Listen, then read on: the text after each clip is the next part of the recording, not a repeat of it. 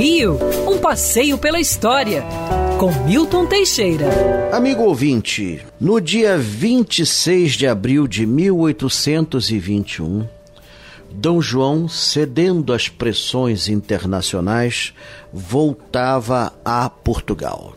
Em Portugal houve uma revolução liberal no Porto, exigindo a volta do rei, foi estabelecida uma Assembleia Constituinte, votada uma Constituição e exigida a presença do rei. Se o rei não voltasse para Portugal, ele seria destituído e eleito um novo rei. De início, Dom João recusou.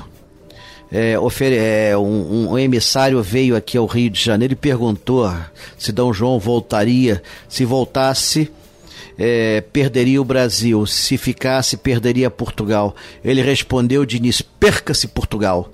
Diga que não estou mais na Europa. Mas depois, cedendo às pressões dos liberais do Rio de Janeiro, ele resolve voltar em fevereiro de 1821 e, finalmente, a 26 de abril, para consternação geral dos brasileiros, ele retorna a Portugal. Nesse dia, no navio, ele se reúne com o filho, Dom Pedro, futuro Pedro I, e tem-se aí o famoso diálogo que abriu o caminho da nossa independência. Pedro, se o Brasil se libertar, antes seja para ti que me has de respeitar do que para do que qualquer um desses aventureiros. Ou seja, Dom João entregava a Dom Pedro a missão de fazer a independência do Brasil.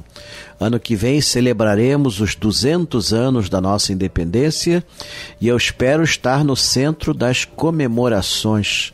Eu espero estar fazendo passeios pela Band e realizando eventos sobre os 200 anos da nossa emancipação política.